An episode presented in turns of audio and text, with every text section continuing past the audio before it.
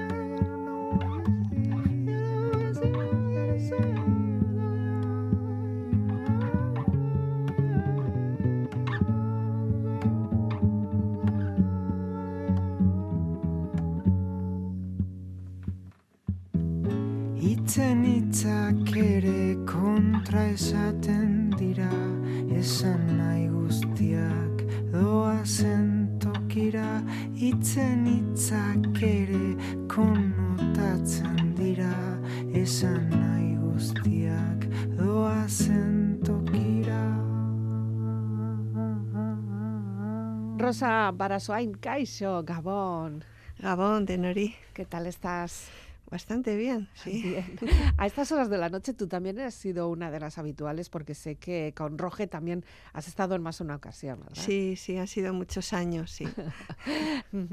Rosa, eh, tú eh, te hemos llamado, tú te has puesto en contacto con nosotros por un libro que acabas de publicar, En el Camino de las Plantas. ¿Siempre estamos encontrándote así en un entorno natural con plantas? Es lo que he procurado siempre. Además, ya hasta por mi nombre y mis apellidos parecía que estaba predestinada. Sí, sí. Eh, eso de llamarse Rosa y luego Barasoain también, pues tiene su aquel, ¿no? Y Asurmendi. Asur, oh, fíjate. lo tienes todo. y tengo las iniciales RBA, que es una editorial. O sea que también en eso me gusta hacer juegos con las palabras, con las etimologías, con... Ya estabas predestinada, pero sí que es verdad que también te lo has trabajado mucho. O sea, que no, no ha sido de repente algo que te haya caído del cielo, ¿no?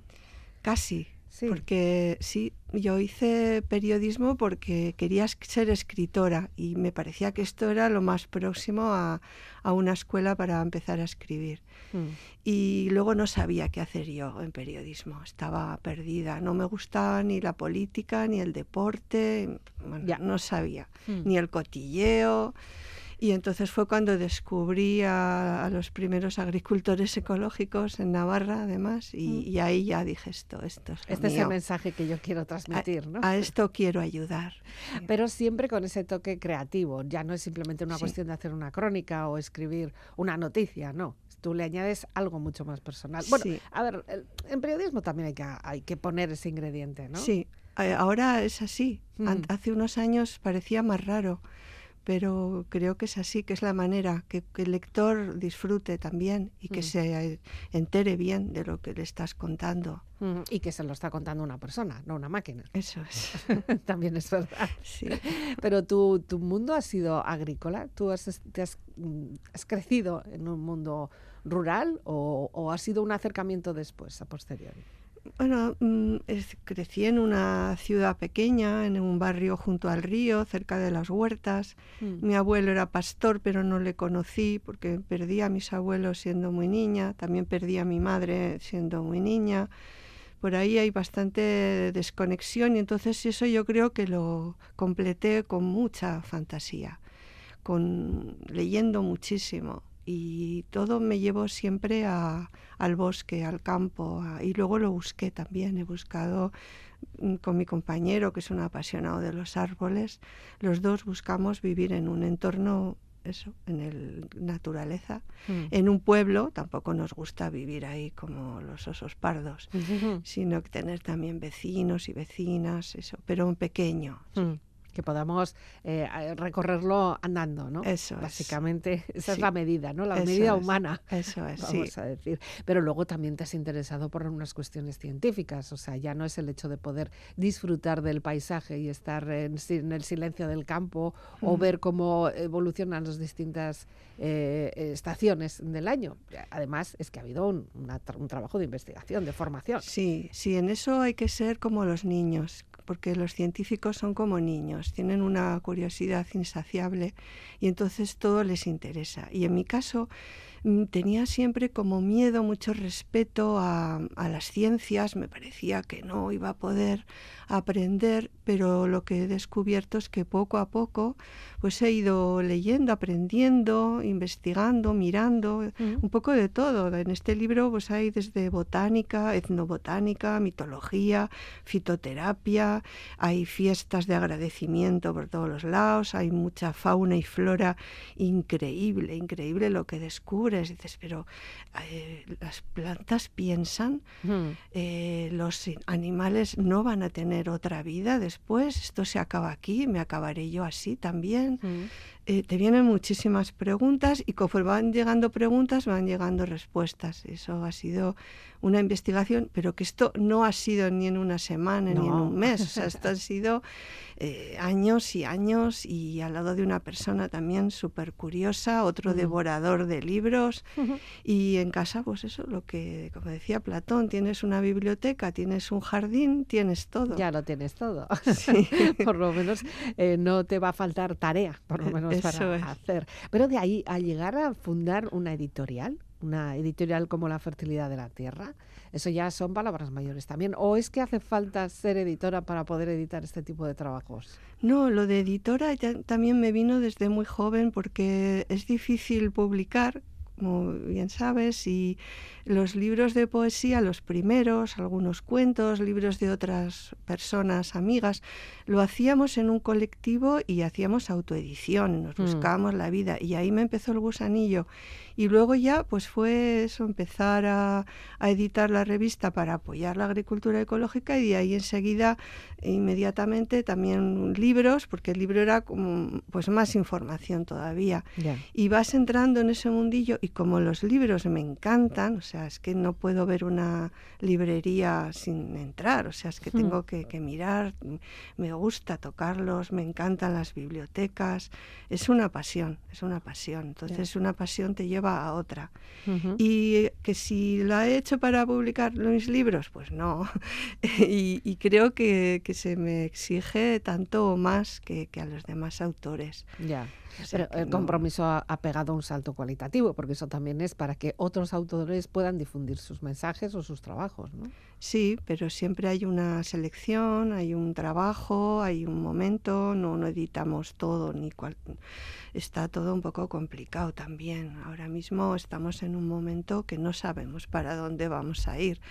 Todas las librerías, los distribuidores, las imprentas, está todo el mundo un poquito ahí, ¿qué va a pasar?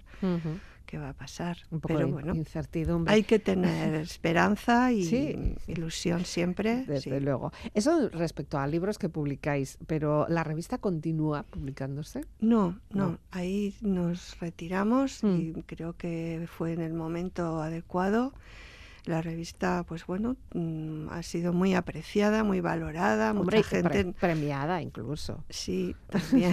También hay que decirlo, ¿no? Sí, sí. No con cualquier premio, por cierto, ¿no? E Incluso el ministerio sí nos dio un premio importante y, Mm. y también la- bueno, varias entidades, sí, en eso estamos contentos. Ya. que ha habido un reconocimiento, más o menos. Sobre todo contentos porque conocimos a unos colaboradores excelentes con los que continuamos la relación. Ahora mismo pues hemos publicado un libro de, de un colaborador, de Jesús Quintano, un libro sobre insectos. O sea. Mm, sigue ahí, ¿no? Eh, la revista como que ya ha quedado ahí, hizo su función Sí. y ahora seguimos en la misma línea con los libros. Hizo su función de escalera, ¿no? Para seguir subiendo y para ir desarrollándose también vuestro, vuestra labor. Bueno, no sé si es escalera o es como estos dibujos de, de esa geometría imposible que siempre subes y bajas. Estás ahí. Que no sabemos si la escalera Es- sube o baja, Ahora ¿no? mismo pues estoy en plena promoción del libro, Mm. este libro en el camino de las plantas, estoy en ese camino, en el Ya. camino de las plantas. Y Ya. después no sé qué vendrá, porque todo es una mezcla de literatura, de poesía, de ecología, de investigación, de aprender, de disfrutar. Eso es lo que estamos. Bueno, yo creo que con esto hemos aclarado un poquito el, el título de la canción, la primera que nos has elegido, eso de Norsarasu, ¿no? es eh, un poco el título del álbum, aunque la canción luego ya se, es eh, Ichenitzak, y en eso estamos, ¿no? Eso es lo que hemos escuchado lo primero. Cuéntanos qué, qué era esto, qué es esto, y entiendo que la razón por la que lo has seleccionado para el primero, pero bueno, cuéntanoslo tú. Bueno, mm, descubrimos a Perú Galvete, es un músico, compositor muy creativo de, de Huarte, en Navarra, y nos sorprendió, nos sorprendió su, su calidad, su calidez, su, eso, su estilo tan, tan delicado. Nos gustó mucho, sí. Le, le hemos comprado los dos CDs que tiene editados, sí, sí. Y, y además es poeta, es una, bueno, una persona muy creativa, muy sensible. Y, y claro, y además eh, lo tenemos al lado en Huarte. Claro, hay que promocionar el kilómetro cero también, ¿no? Este Exactamente, también que tenemos muy buenos compositores, muy buenos músicos, gente joven que viene con mucha fuerza y eso me encanta. Ya, para la segunda canción nos vamos un poquito más lejos. Bueno, tan lejos, tan lejos que si vamos un poquito más lejos ya estamos volviendo, ¿no? Tenemos que ir hasta, hasta. Australia. Casi. Cuéntanos, ¿qué es esto que vamos a escuchar ahora? Es eh, un álbum que se llama A Water Song, el sonido del agua. El agua es esencial para la vida, para las plantas, para los humanos, para todos. Casi es, este es el planeta agua, el planeta azul. Y estos son unos hippies. A mí el movimiento hippie, vamos, me, me identifico totalmente con estas personas que vuelven a mirar hacia la naturaleza, al amor, a, bueno, es lo que es la vida para mí Mm. y es un- son sonidos muy delicados, muy agradables. Y Fernando, que es quien ha hecho la selección musical, él tiene una discoteca, vamos a decir, eh, fantástica, preciosa, y tiene estos discos raros de los 60, de los 70, Mm. que son difíciles de encontrar y que, bueno, pues nos encanta escuchar en casa y que creo que, que acompaña muy bien la lectura del libro. Father of water speaks in the glistening spring. Drink deeply of the song. He touched my head with the crown of white. Peacefully, peacefully. I was here when the first rains fell. Water sings a song.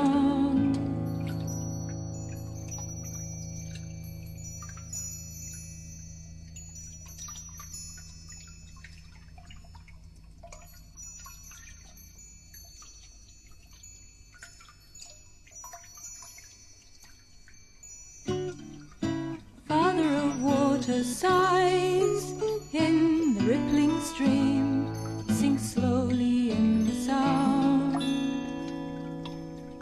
He carved my brow with the breath of time, gently, gently. I was here when the first buds grew. Water sings a song.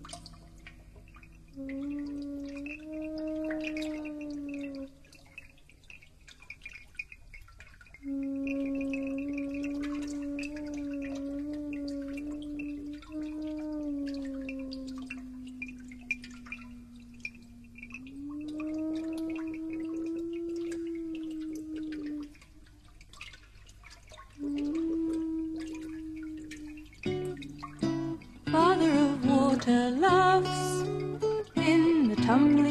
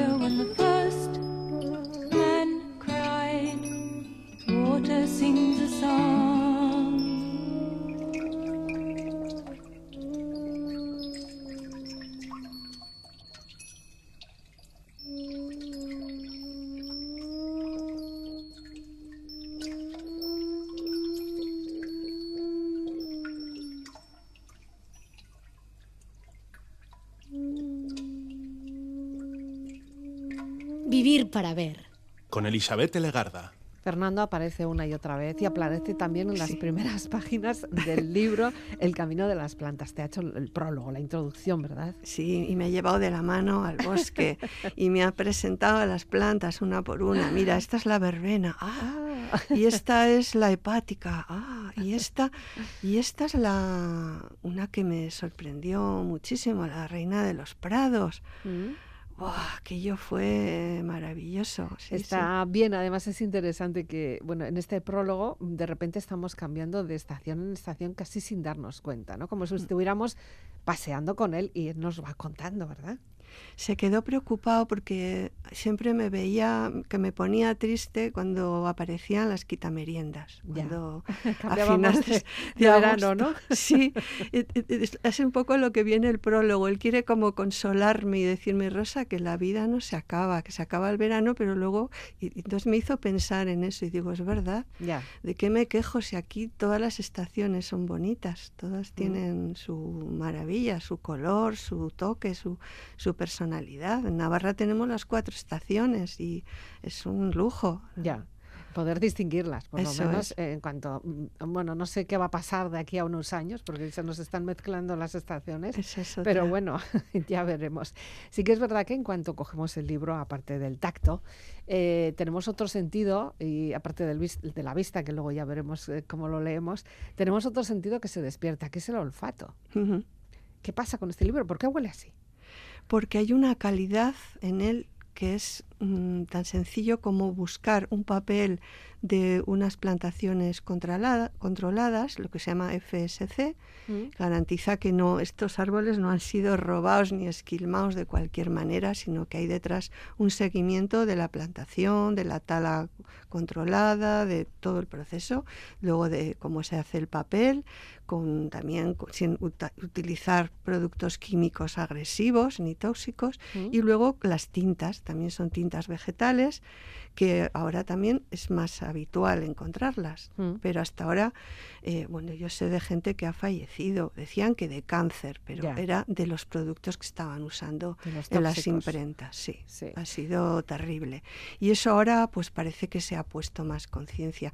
Hay editoriales que siguen editando fuera, en extranjero, porque no sé si es más barato o qué pasa, pero nosotros siempre tuvimos conciencia de que había que aportar algo local y apoyar las imprentas locales, y es lo mm. que hemos hecho. Evitamos transportes, evitamos químicos, evitamos tóxicos y contribuimos a la economía local. Ya, o sea, hay algo más que lo que son las palabras. Sí. hay, un compromiso activo. Sí, hay algo palpable. un libro palpable. No hay que enchufarlo, no hace falta corriente eléctrica, ni pilas, ni baterías. Solamente luz, que si es del sol, pues mejor pues para la vista. Desde luego. Bueno, y una vez que empezamos a abrir, encontramos mm, diferentes capítulos, breves capítulos, con su, con su quehacer, o sea, porque son eh, casi casi dedicados a una planta. Vamos por, lo, por un poco también por las estaciones del año. Y aparte de este texto literario, científico, divulgativo, también luego tenemos esa practicidad, ¿no? De qué podemos hacer con esa planta hay recetas, hay, hay historias, hay pócimas, tenemos de todo. Claro, esto eh, nos supone también eh, pues como un libro de mesilla, ¿no? Que podemos leerlo en un momentito y decir, ay, esta planta, o, incluso una guía si vamos por, la, por el campo, ¿no? Esa es la idea, que lo leas poco a poco, que te relaje, que te sorprenda, que te maraville, que te abra los ojos y dices, ah, sí, fíjate, esto de las malvas, todo esto. Ya. Esto. Entonces, y claro, como se ha abusado tanto ahora mm, para vendernos los fármacos, pues han como denigrado y han insultado toda la etnobotánica y toda la fitoterapia y toda la aromaterapia y todo esto. Parece como que no vale para nada. Bueno, ni una cosa ni otra, o sea, ni, ni nos negamos al progreso, pero también vamos a ver que en las plantas eh, tenemos una mina, o sea, que, es todo, es, belleza, es aroma, es, eh, es, cuidado del cuerpo, es salud, es disfrute, es una receta que compartes con la familia, con los niños, ir a coger allí unas semillitas o, unos mm, brotes de llantén, todo eso es todo eso, es que es un mundo y eso hay que respetarlo y hay que empezar a conocerlo, porque lo que no conoces como que no lo quieres tampoco, no, no lo respetas. Y la vida, la vía para que las generaciones que vengan, para nuestros hijos que, que respeten esto y que lo tengan, pues es enseñarles y enseñarles con el ejemplo. Ya. Eh, esta es, la estructura del libro me ha llamado mucho la atención porque me parece muy atractiva, pero no sé cómo, cómo se te ocurre. ¿Cómo llega un momento en el que dices, voy a hacer un libro como si fuera una guía de plantas y flores y lo voy a hacer así. Bueno, ¿en qué momento de insomnio que has tenido? No, no, no, no, soy de insomnio, rara vez pierdo el sueño, tengo esa virtud, toco madera. bueno, pues en qué momento, no sé, de paseo. Eh, sí, pues es que creo que los libros crecen y maduran poco a poco como, como el paisaje. Y mm, fue eso, primero una planta, luego otra y, y, tú ibas cogiendo, ibas cogiendo notas, ibas creando ese texto literario sobre ello, porque no es, bueno, no es tampoco un libro de botánica, pero sí que tiene mucha información. No, en mi caso lo que hago es sigo los pasos. Había un escritor que nos presentó, el profesor de literatura en el instituto, nos habló de, de un escritor que además era de mi ciudad y era de la edad de mi padre y bueno, pues nos invitó a descubrirle y este señor en una entrevista que le hicimos fue muy simpática y él decía que, y es lo que yo hago ahora, o sea que eh, primero cuando elijo un tema digo voy a escribir de plantas porque me nos gustan las plantas. Estamos en esta zona, es lo que estamos conociendo ahora, mm. y esto hay que contarlo. Entonces, hay una fase de documentación. Documentas, lees un montón de temas, de todo. En este caso, como te digo, me enfrenté a, la mitología, a la botánica, que me daba tanto miedo. bueno, pues fui leyendo y leyendo y leyendo. Entonces vas recopilando información de una planta en concreto y la dejas ahí. Y luego otra y otra cuando ya tienes varias, es cuando empiezas a, leer y a releer y te viene, te viene la idea, pero eso, que la, que la inspiración te pille, trabajando. sí, por lo menos con el material, luego ya darle la forma viene por otro. Y después viene la labor de orfebrería, que es pulir y pulir y pulir, y no, y este no, y este adjetivo no, busca otro, y esto te repites, y esto tal, y esto no es literario, y ahí te enfadas, y, pero si está bien, venga, Dale, ahí. ¿Cuánto tiempo te ha llevado hacerlo? Pues casi tres años. Fíjate, qué cosas. Vamos a dejarlo en dos, porque tampoco es que estaba a tiempo completo. Ya. Pero sí, dos años sí que puedo decir que me ha llevado a hacerlo, pero ha pasado rápido. Ya. Y ahora lo veo así tan bonito que, que ha merecido la pena. Eso es, es, curioso porque cuando estamos en un proceso creativo, luego ya una vez de que la criatura ha nacido, tiene su forma, sea de libro, sea de disco, sea de un programa de radio eh, tiene su propia difusión y, coge su ritmo e incluso tiene su propia personalidad según quien lo esté escuchando, leyendo o degustando, ¿no? Es un misterio si a quién va a llegar el libro y bueno, y a quien lo lea también yo creo que le va a sorprender porque hay mucha, mucha información y también hay muchas invitaciones a seguir descubriendo. Descubrimos además plantas, criaturas, descubrimos todos esos eh, secretos o utilidades de las plantas y lo hacemos como si fuera un paseo también a través de las temporadas, como decimos. ¿Hay alguna planta preferida, un capítulo tuyo preferido? Eh, ya sé que es un poco difícil, pero eh, a ver, venga, te voy a poner en ese apuro. Son 36 plantas mm. y me gustan todas, las quiero a todas. Sí, no sé. Mm, no sé, eh, lo que te he dicho, la de. Me sorprendió, por ejemplo, la reina de los prados, mm. porque además parece como que. En, ahora igual sería otra, pero en ese momento yo estaba en, plena menopausia y estaba toda hinchadita como un globo, llena de líquidos. Y fíjate, la que me llamó fue la reina de los prados, que es la reina del mundo del agua, de, la, de los líquidos, y es la plantita que las mujeres antes usaban, tomaban infusiones muy poco tiempo y en determinadas cantidades, porque es una planta muy fuerte, precisamente para eso, para, para, equilibrar los líquidos del cuerpo. Mm. Y además es que es curioso que no sé si en la vida en general, pero por lo menos en la naturaleza, siempre te llama a lo que necesitas en ese momento. Mm. No sé por qué, esa es la magia de la vida porque tenemos ese, ese instinto, algo, algo grabado ahí, ¿no? Hay algo, hay algo que sí, supongo que lo mismo que los animales saben que las cabras, las ovejas, cuando están en libertad, las vacas, saben qué planta comer, que incluso los perros saben purgarse o los gatos. hay muchas, muchas también veterinarios que utilizan ese tipo de, ¿cómo es esto? Genes, como eh, tiene su propio nombre para que fitoterapia puede ser para los para humanos, que se, para que se curen, ¿no? Sí, sí, sí. o eh, purguen o, sí, sí, para que se equilibren, porque saben qué planta necesitan. Mira, ahora me viene, hay una planta que no conocía nada, nada de ella, que es la zanahoria silvestre. Ah, y esa me ha fascinado por muchas cosas. Primero, por lo que estamos hablando de que mm. los animales buscan con qué curarse.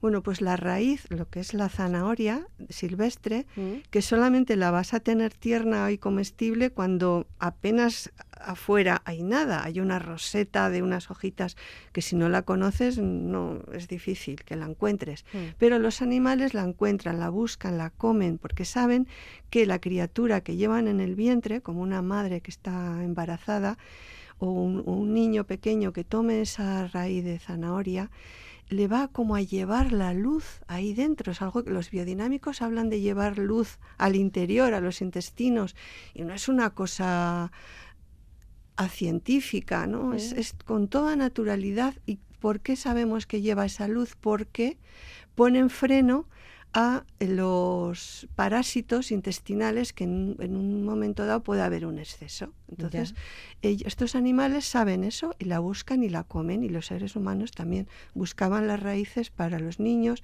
o para las mujeres embarazadas. Ya. Luego esta planta crece también buscando la luz para ella multiplicarse, desarrolla de repente casi un tallo inmenso, larguísimo, de, de metro y pico, y está como bailando en la luz, hace una umbela Mm. magnífica, blanquita, con una flor roja o granate en el centro. Ya. O sea, es como una, como un, no sé cómo se llama la pista de aterrizaje de un helicóptero. Sí. Pues ahí. Y, y entonces ahí empieza a sacar polen y polen y polen para, Para- para los atraer a las criaturas que le van a ayudar a ella a multiplicarse. Ya. Y vienen un montón de insectos, pero fíjate, todos en tonos metalizados. Mm. Es como una fiesta galáctica. O Sí, sea, como si fuera una discoteca. yo me quedé, me quedé alucinada. O sea, digo, esto, esto me lo tiene que explicar Jesús, que era justo cuando estábamos trabajando con el libro de los insectos. Sí. Digo, ¿por qué viene esta que es dorada, azul, todas en tonos metalizados? O sea, es impresionante. Bueno, pues cuando ya han comido, se han bañado en polen, han polinizado bien la planta, la planta se pone en otra forma, como un paraguas cuando el viento lo deja así destripado para Sí. arriba, y luego se empieza a cerrar un poquito para adentro, hace como una cuna. Ya. Y en esa cuna es donde madura sus semillas. Y cuando ya están casi todas las semillas, ya es otoño y aparece otra criatura ¿Eh? que es un verderón que come algunas semillas, pero a la vez echa a la tierra Deja las caer. otras. Ah. Exactamente. Y ahí justo eh, ha llegado el otoño. Bueno, en fin, qué de historias. Música de Kiko Veneno. No pido mucho, es el título de la canción. Eh, no pides mucho, pero cuentas mucho, ¿eh? Desde luego. No pido mucho. Poder hablar sin cambiar la voz, caminar sin muletas, hacer el amor sin que haya que pedir permiso, escribir en un papel sin rayas.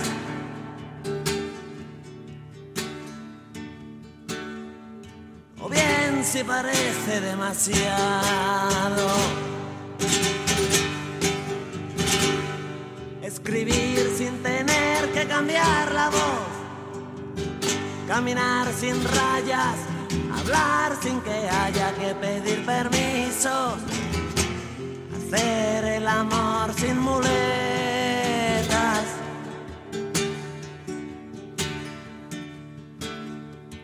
O bien si parece demasiado. Hacer el amor sin que haya que cambiar la voz. Escribir sin muletas, caminar sin que haya que pedir permisos. Hablar sin rayas.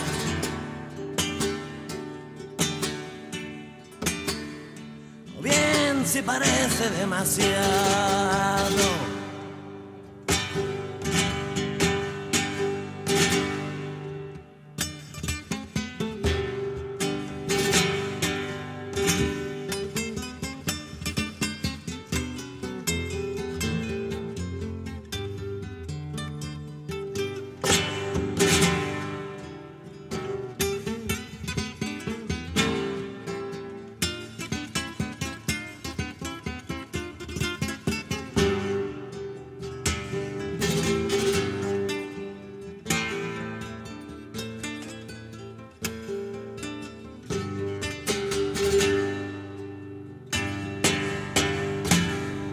Claro, contado así, planta por planta, pues tenemos un universo en cada una de ellas. Sí, sí. Claro, claro. Lo interesante además, eh, y lo tenemos que decir porque es parte importante, entiendo, es el trabajo de Leticia Ruiz Fernández, que es la que ha sido la encargada de las ilustraciones. Ilustraciones que acompañan cada una de las plantas, también lo que es la carátula, o sea, lo que es la portada y la parte trasera del libro, Sí. y que es, es delicioso, ¿no? Sí, ha sido un hallazgo. Eh, aquí el editor también se ha lucido y me dijo, Rosa, no vamos a hacer un libro de fotos, plantas, vamos a hacer algo diferente y vamos a Mm. buscar acuarelas. Y va a ser esta, mira, me Ya. enseñó un libro, eh, Yo voy soñando caminos, Sí. de la editorial nórdica, de nada menos que Antonio Machado. Mm. Bueno, un lujo, una Sí. antología preciosa. Y las acuarelas de, de esta pintora, de Leticia. Increíbles. O sea, porque en este que te digo de Voy soñando caminos, ella ha pintado edificios, ha pintado cosas muy distintas. O sea que tiene una, una mano Sí. excepcional. Pero ella ha hecho expresamente estas láminas para ti. O sea, Sí. es- ha sido un encargo. Sí. Planta por planta, con lo cual ella también se ha tenido que ilustrar y buscar y documentar. No, le ayudamos Ah, mucho. Vale, bueno. Porque si no, pobre mujer, No, no, la habéis no. hecho deberes. Que va, que va, que va. No, ya te digo que Fernando es un editor Hmm. estupendo y le facilitó fotos, le documentó, mira, en este paisaje es donde crece esta planta, porque no quiero que hagas solo retratos, quiero que pongas la planta en su entorno. Mm, Y es más o menos lo que ha hecho. Sí, porque podría ser justo la planta, lo que es el perfil de la planta y Sí. nada más, pero no, siempre las tenemos pues o, o- o con unas manos o con un río, con un camino, Sí, ¿no? O, te con un- o indica, incluso con un Sí, insecto. que- ¿Dónde que- está esa planta? Sí, qué Mm. insectos la visitan. La, hay una que es como la genciana, que es como una dama y en el Mm. bosque entre los troncos es una tiene metro y medio de alto con una dignidad, un amarillo que te llama de lejos. Sí, sí, son, son criaturas que que dicen que no se mueven. Yo ya lo dudo. Tienen hasta personalidades sí, muy diferentes sí. entre ellas, así Sí. que fíjate. Sin duda. Bueno, el libro ya es una realidad, Rosa. Ya eh, estás descansando, aunque en la promoción también estás invirtiendo tiempo y cariño, me consta. ¿Y ahora qué? Porque este libro tiene un largo recorrido, entiendo. Sí, me- estoy siendo muy afortunada porque me habéis llamado de la radio, de, medios de prensa escrita. Mm. Eh, es un lujo en estos tiempos, sí, poder tener esa presencia en los medios de comunicación. No es nada fácil. Ya. Ha sido realmente un... Un gusto. Un- Para nosotros es un placer. Sí. O sea que por lo menos hablo por mi Sí, boca, ¿no? sí. Pero, ¿y, y los lectores? ¿Y las personas que ya lo tienen y lo han leído o lo, o lo están degustando? Porque esto ya hemos dicho que hay que hacerlo despacito. ¿Qué te dicen? ¿Cuál es el feedback? No, todavía es Ay, pronto. Sí, todavía sí, es es, que estamos Ay. ahí. está- Vale, bueno, vale. sí, algún librero me ha dicho, oye, que este libro es una joyita, ¿eh? Ya. Me lo dijo Dani de la librería Walden en Mm. Iruña. Dijo, este libro es una joyita. Y ya con eso ya, ¡buah! Ya. claro. La cuestión es que es un trabajo hecho con mucho cariño y se nota. Y, y, bueno, pues eso al final también lo transmites, ¿no? Y lo estamos viendo ahora hablando contigo. Eh, la dedicatoria es a Teri. Es que- ¿Qué, Sí. qué- qué es? ¿Una luz de esperanza? Ateri es nuestro nieto. Ah, vale. Gurevilloa, sí. Sí. Y también, o sea, no, no decimos Ateri, nuestro nieto, no. Ya. Decimos Ateri porque es el nombre de un niño, o Mm. podría ser de una niña Sí. también. Son las generaciones que vienen Ya. y a ellos les queremos dedicar todo, todo, todo, todo nuestro apoyo a que la vida siga y sea cada vez más bonita para todos, porque aquí estamos en somos muy muy privilegiadas Ya. en muchos aspectos y entonces yo quisiera eso que, que las plantas que este paraíso que lo recuperemos que la naturaleza vuelva a ser si es que alguna vez lo ha sido no lo sé porque también podemos decir que ningún pa- tiempo pasado fue mejor o sea, no Ya. vamos a idealizar el pasado no Mm, ni vamos a decir que todo es terrible que a este mundo le quedan dos días mm. Hombre, depende de todos. ¿eh? Vamos a. Por eso. Y nuestro, nuestro nieto o estos niños son nuestra luz, nuestra esperanza para que todas las fuerzas que nos queden, toda la ilusión, todo lo pongamos a disposición de, ese futuro, de ese presente futuro y más que futuro. ¿Esta vas a tener segunda parte o vas a eh, adecuar este esquema de trabajo a otras cuestiones como puede ser, yo qué sé, árboles, por ejemplo, que decías antes? Por ejemplo, puede ser, sí, pero nunca se sabe. O sea, yo ahora estoy otra vez documentándome, mm. documentándome y, a ver qué sale, porque nunca se sabe. Ah, todavía entonces no nos quieres adelantar nada.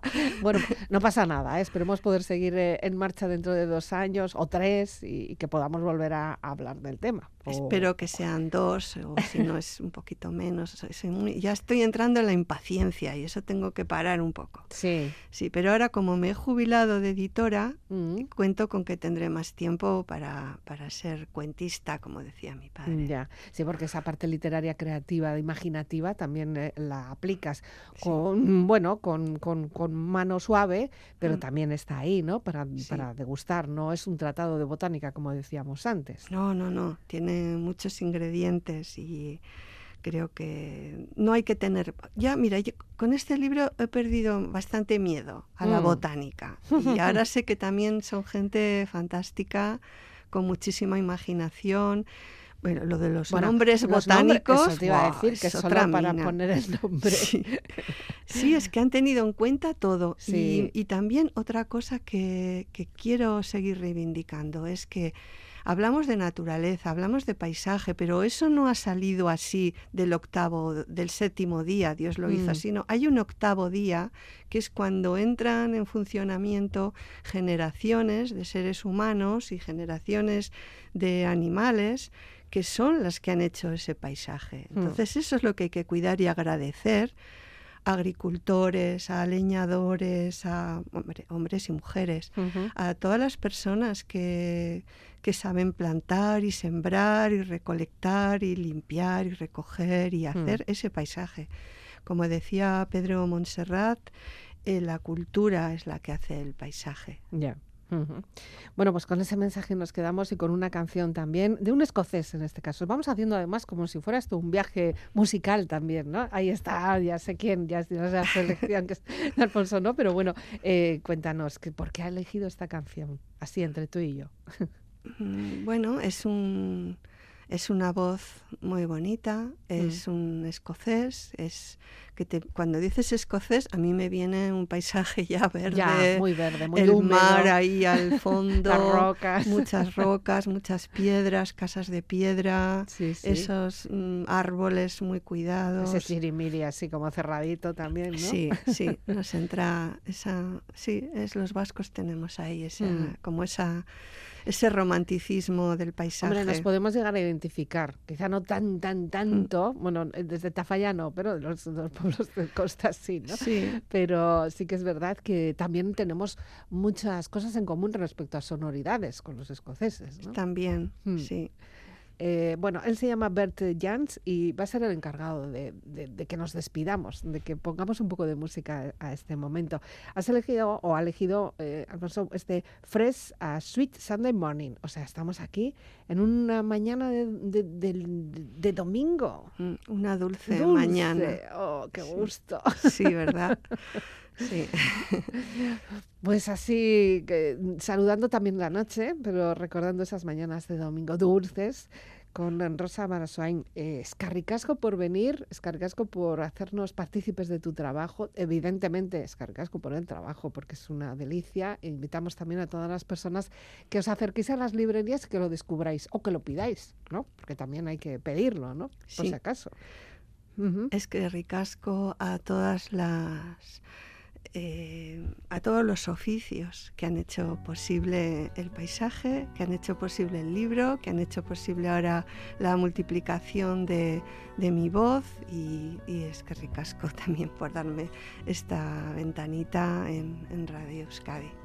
Gracias Rosa, un beso grande, Gabón. Gabón.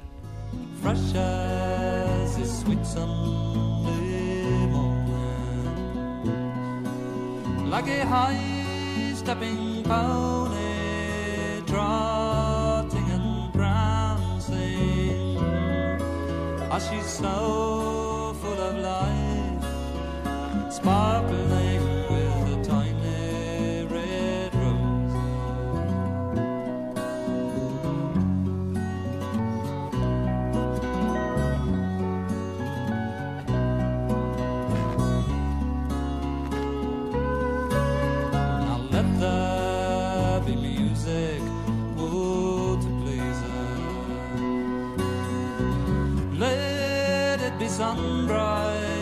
Jedi do poder.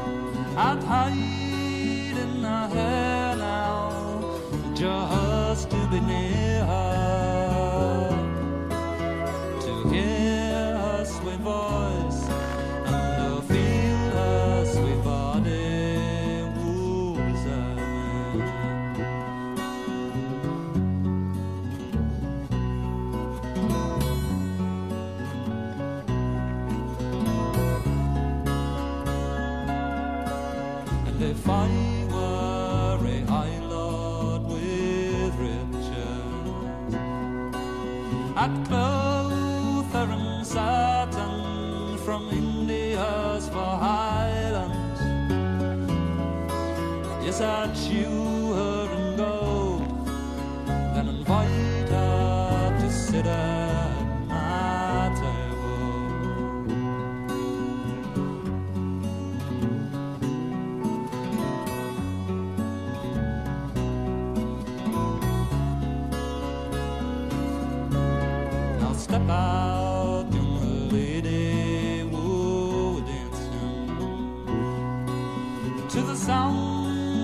with music so gay.